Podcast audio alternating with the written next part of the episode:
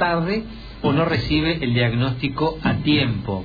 Eh, o que se demora mucho la, en, atender a una persona que está teniendo este, un, un infarto. Eh, vamos a saludar a alguien que sabe muchísimo del, del tema de cardiología.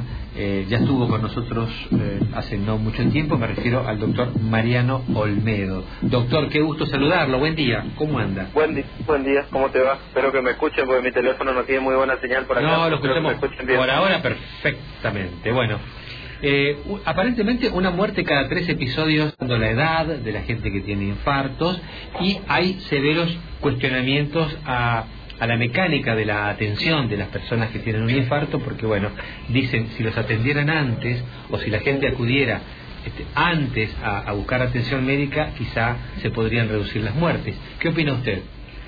Sí, justo leí el artículo esta mañana. Es una cosa llamativa, por un lado, la, mortalidad que, definen ahí del 30%, uno cada tres, más o menos el 30%.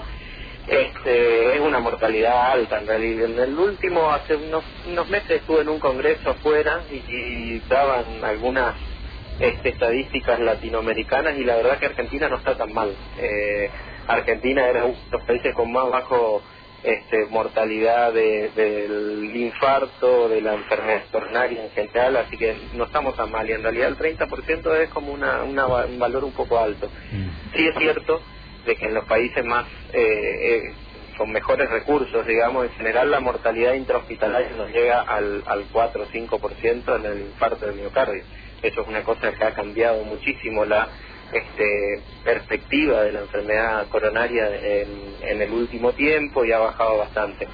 Sí es cierto, lo otro que dice ahí, que es que aumentó la cantidad de enfermedad coronaria que estamos viendo, las edades y más, y tiene que ver con algo que dice ahí en el, en el artículo, que los factores de riesgo cada vez lo vemos más. Cada vez hay más obesos, cada vez hay más hipertensos, la alimentación, el sedentarismo, el estrés y demás, provocan la aparición de ciertas enfermedades y mm. factores de riesgo que son muy... Doctor, eh, ¿sí? ¿quiénes están más propensos al infarto, los hombres o las mujeres? Siempre los hombres. Los hombres son los que tienen siempre la peor parte, por eso es que hay mayor mortalidad en los hombres siempre que en las mujeres.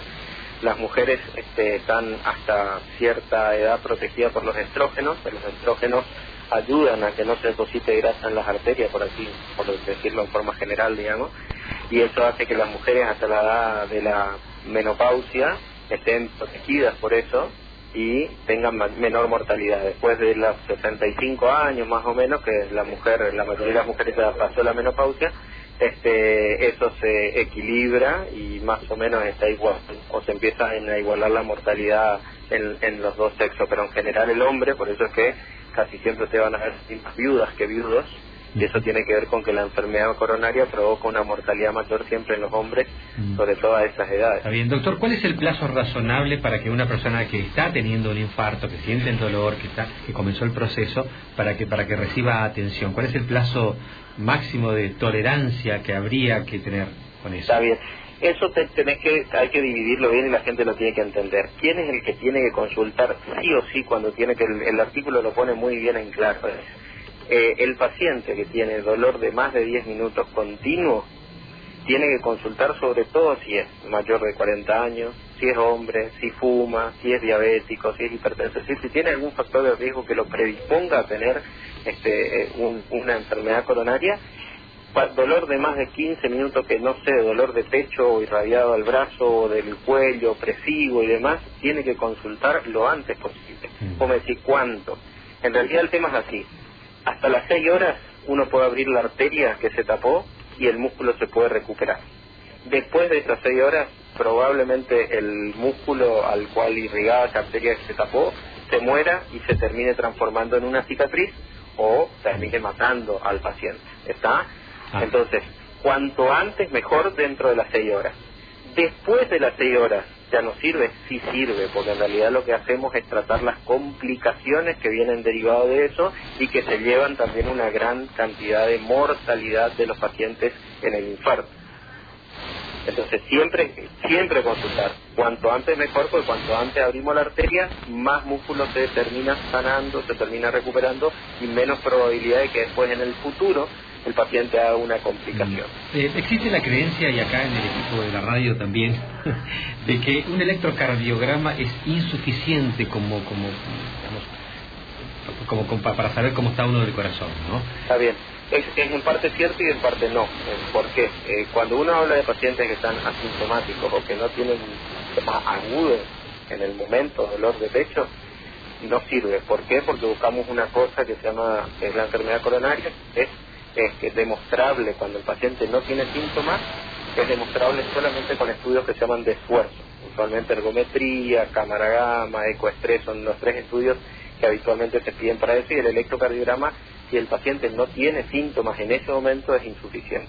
Es diferente cuando estamos operando el infarto, porque cuando el paciente tiene dolor ya es otra cosa. Ya la arteria cuando se tapa, en agudo, el que hace el diagnóstico es el electrocardiograma. Pero estamos hablando de otro tipo de paciente. Este es un paciente que tiene los antecedentes, que empezó con dolor, que sigue con dolor y que consulta una emergencia por dolor. En ese paciente el que hace el diagnóstico son dos, el electrocardiograma y una medición en, laboratorio que son unas, enzimas cardíacas, que son unas sustancias que el corazón libera cuando se rompe el músculo, cuando se muere el músculo cardíaco, y entonces midiendo esas dos cosas, el electrocardiograma, los cambios en el electrocardiograma y las enzimas en el laboratorio, nosotros hacemos el diagnóstico definitivo del infarto. Doctor, le, hago la siguiente pregunta porque conocí este, un, caso muy cercano hace poco y la verdad que me interesa que usted me responda lo siguiente. Si una persona siente el dolor y cree que está teniendo un infarto y se va a una clínica o al hospital, eh, tiene derecho a exigir atención inmediata, o sea, pasar por encima de lo que están haciendo la fila, digamos, y que sea que tenga prioridad esa persona? ¿Cómo, cómo funciona esto? Eh, sí, en realidad este existe existen en la mayoría de las guardias que, que están bien organizadas, existe una cosa que se llama triage. El triage quiere decir elegir al paciente que necesita la atención inmediata primero.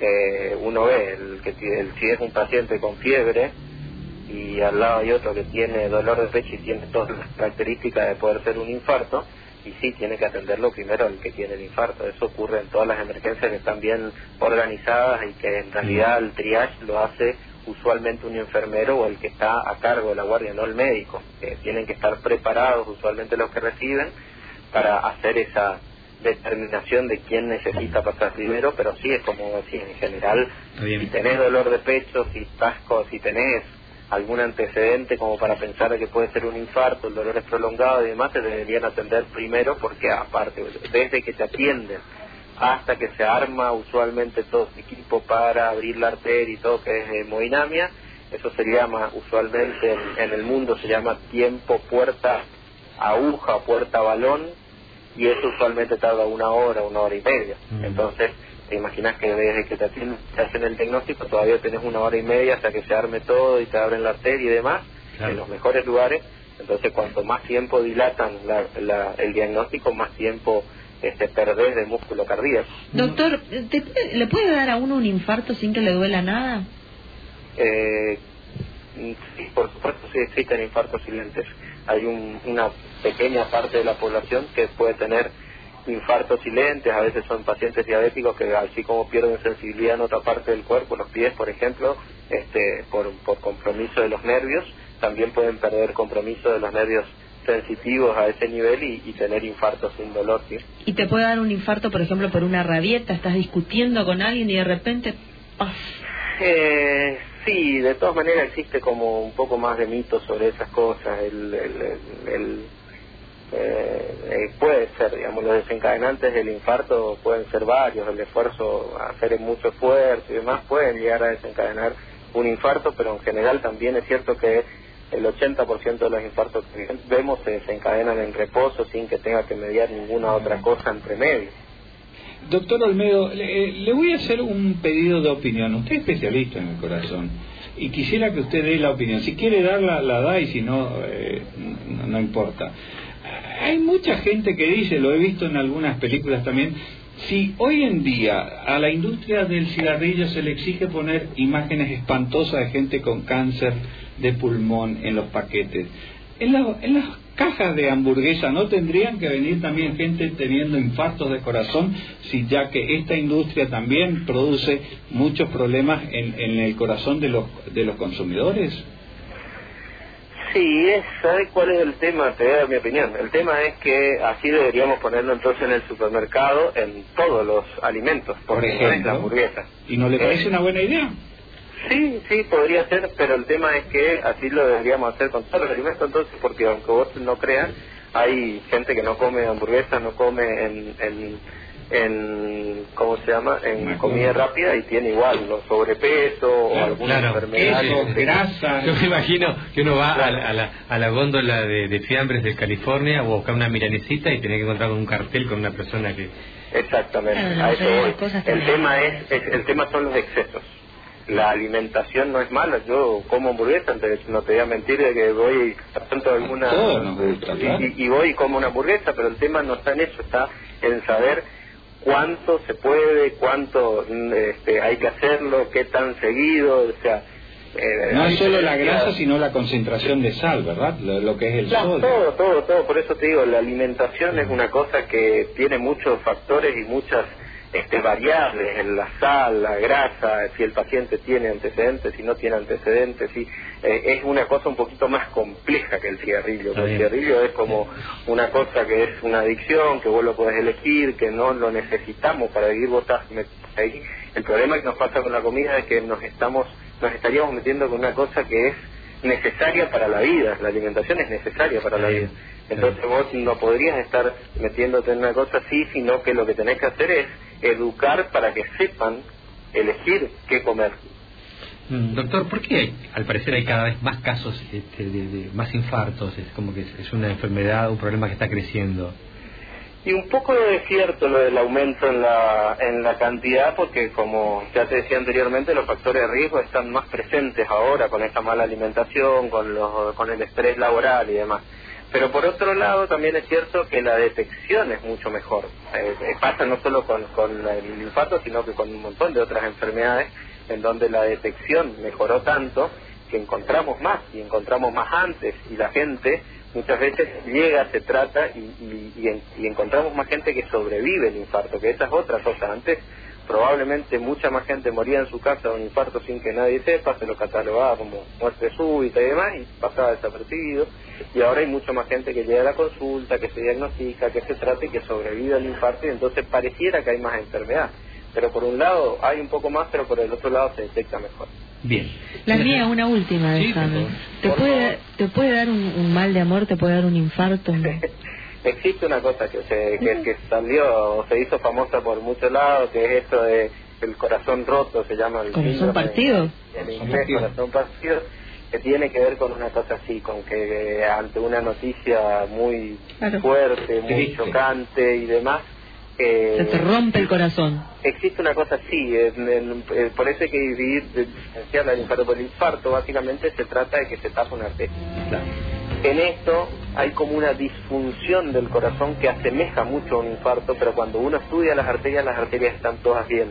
Están Y eso es lo que diferencia a ese síndrome muy específico que tiene un nombre que se llama Takotsubo, que, este, que diferencia bastante ese síndrome de lo que es un infarto. O sea, al Claro, comienzo claro. parece que es un infarto y uno estudia las arterias y las arterias están normales. ¿Viste? Bueno. Te dije, Gustavo. Doctor Alfredo, gracias. Muy amable. Excelente No, la usted. charla. ¿eh? Muy buena. Hasta luego. Nos vemos, hasta luego. Red Ciudadana te escucha. Deja tu mensaje al 3764.